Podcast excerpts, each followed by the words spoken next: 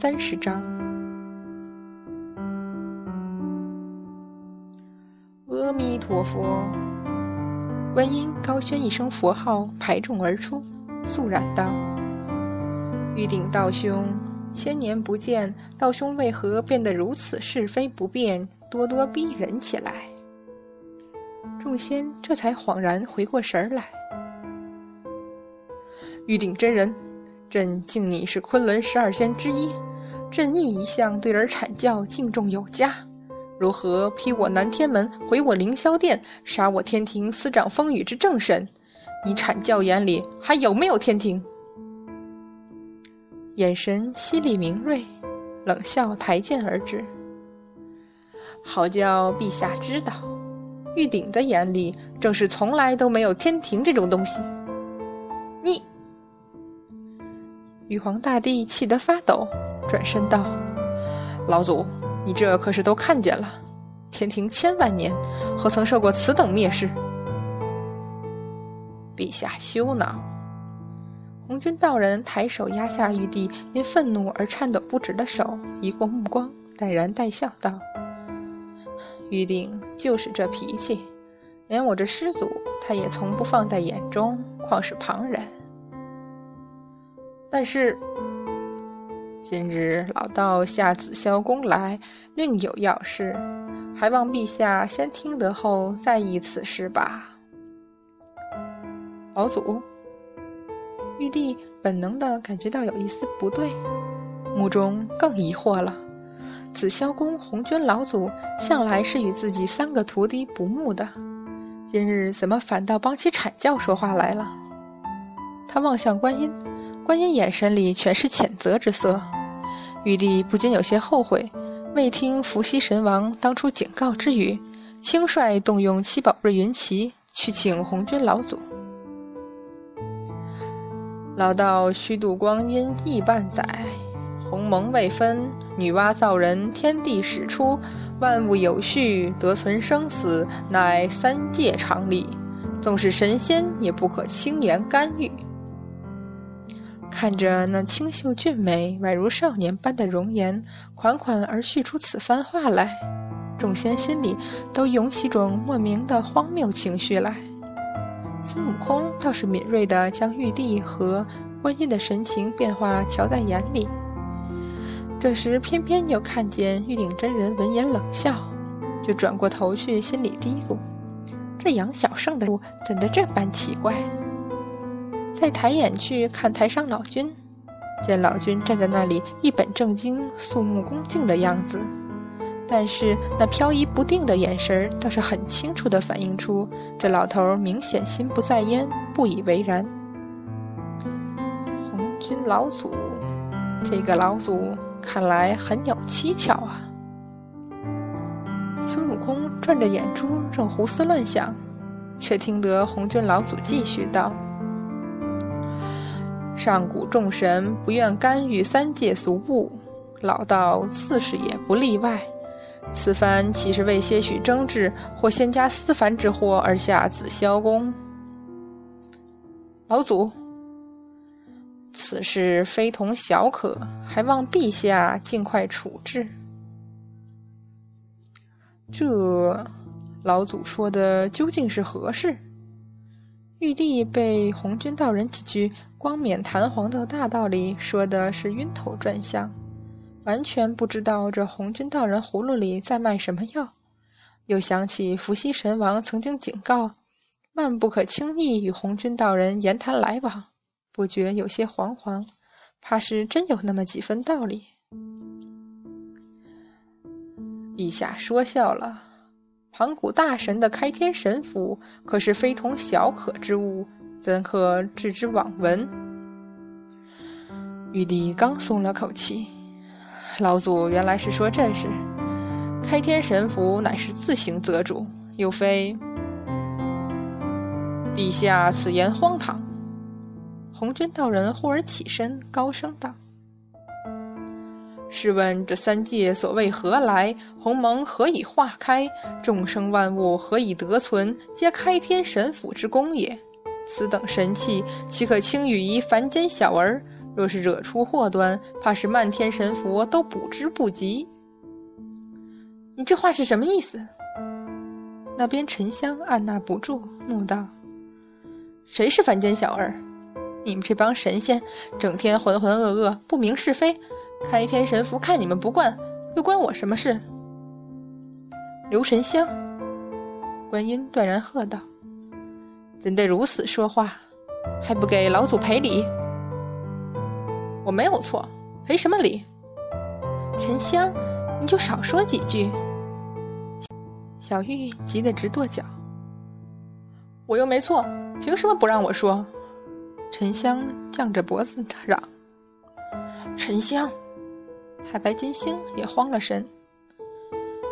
玉帝拉不下面子，只得怒喝：“好你个大胆刘沉香！天庭之上，总能容你如此无礼？”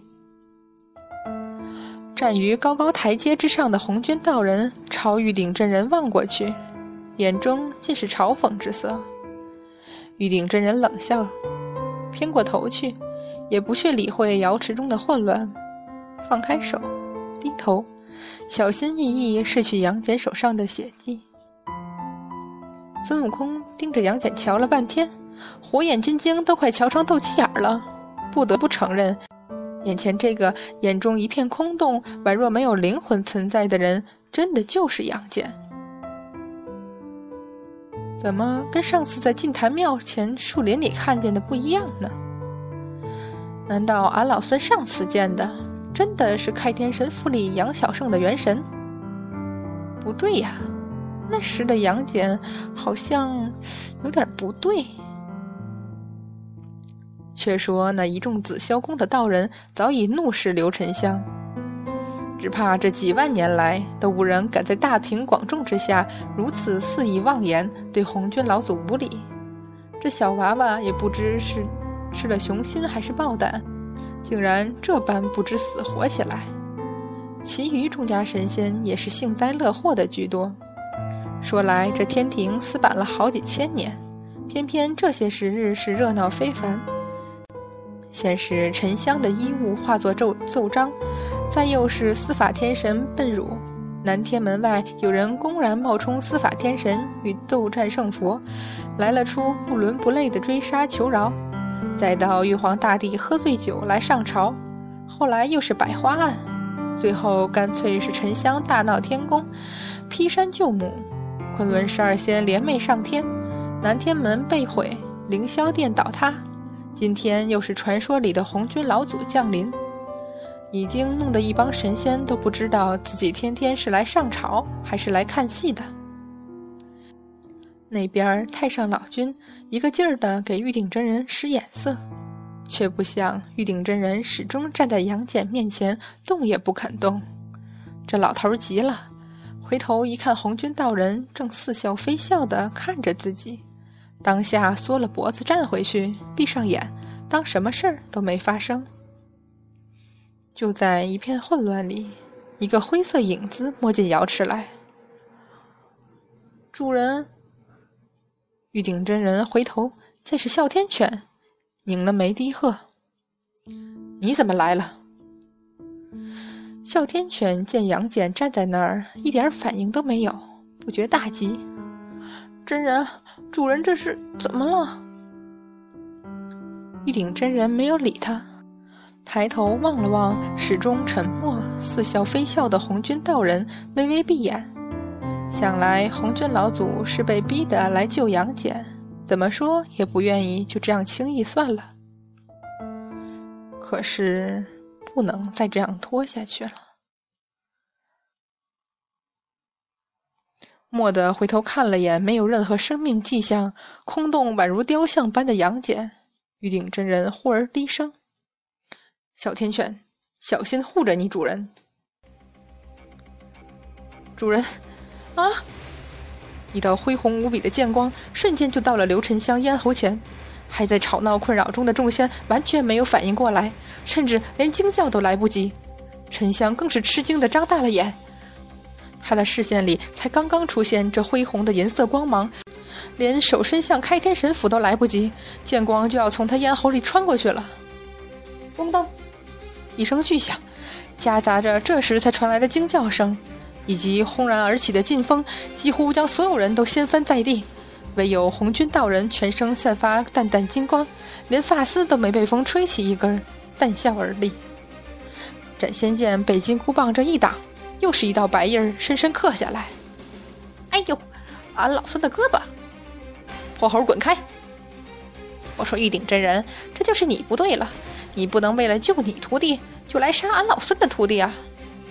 口里说着，手下丝毫不慢，金箍棒挥的那叫一个滴水不漏。口中还在嚷嚷：“沉香，你还不快跑！”这边小玉敖春刚刚把惊魂未定的沉香从地上扶起来。沉香，你没事吧？沉香摸了摸自己的脖子，一道血丝已经滑了下来。要是刚刚孙悟空慢上一分，心中又是后怕又是愤怒，竟是大吼一声，抽出开天神斧就冲了上去。沉香，你疯了！快回来啊！玉鼎真人又瞄了一眼，在混乱里依旧不言不动、没有丝毫表情的杨戬，回头狠狠瞪了孙悟空一下，知道一时半会儿又是纠缠不清，但是这可不比当初，现在这瑶池可毁不得。心下一狠，舍了孙悟空就劈向开天神斧，手中兀自道：“你这破猴，贫道不杀刘沉香了，你滚开！俺老孙若是信你，不就傻了？”孙悟空后面的话戛然而止，因为玉鼎真人竟是一挥手，直接将斩仙剑扔了出去。红石左手伸出，迎向了沉香含怒猛劈而下的开天神斧。玉鼎真人，你疯了！你上次接了一下不够，还要再来一次啊！孙悟空急得大喊，他分明已经看见玉鼎真人伸出去的左手被劲风一击，无数迸裂开的伤口激射出鲜血来，只将开天神斧的金辉染成了血光。这下猛然相撞，玉鼎真人倒飞出去，直接撞上了瑶池的一根金柱，左手却紧紧扣住了开天神斧不放。劲风激荡，雪白长发全部向后散去，终于敲醒了那张瞬间苍白的脸。本是完美到极致的清明俊秀，能夺人呼吸的美丽，却在左边眼块乌紫，加上那双本来就冰寒深邃的眼睛。生生平添了异样的妖惑邪魅来，沉香吃惊的瞪大了眼，却怎么也抽不回神斧来。玉鼎真人冷然一笑，全不顾这淡淡扬起的唇角，惊鸿一笑，瞧得多少神仙目瞪口呆，也完全不顾已经完全被鲜血染透的左手，右手伸出抓住斧面，竟是猛然一挣，生生的从沉香手里把开天神斧夺了过来。落于地上，倒退了好几步的玉鼎真人忍不住吐了口血，左手一伸，正好接住刚刚扔出去、现在方才落下的斩仙剑。右手虽然略微有些吃力，但还是抬了起来。神符只人一人，他这是硬生生抓起来的，身形都有些摇摇晃晃，站立不稳。但无论怎样，他毕竟是用单手拿。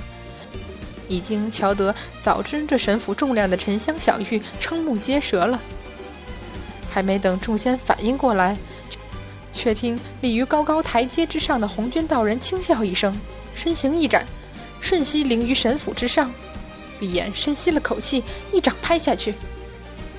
开天神斧之上忽然闪现一道金光，这是神器有灵的护主本能，但是驾驭着神器的意识又猛然察觉。现在拿着神斧的，并非他所认定之人，模糊不清，迟疑之下，红军道人这雷霆万钧的一掌已经击下，轰！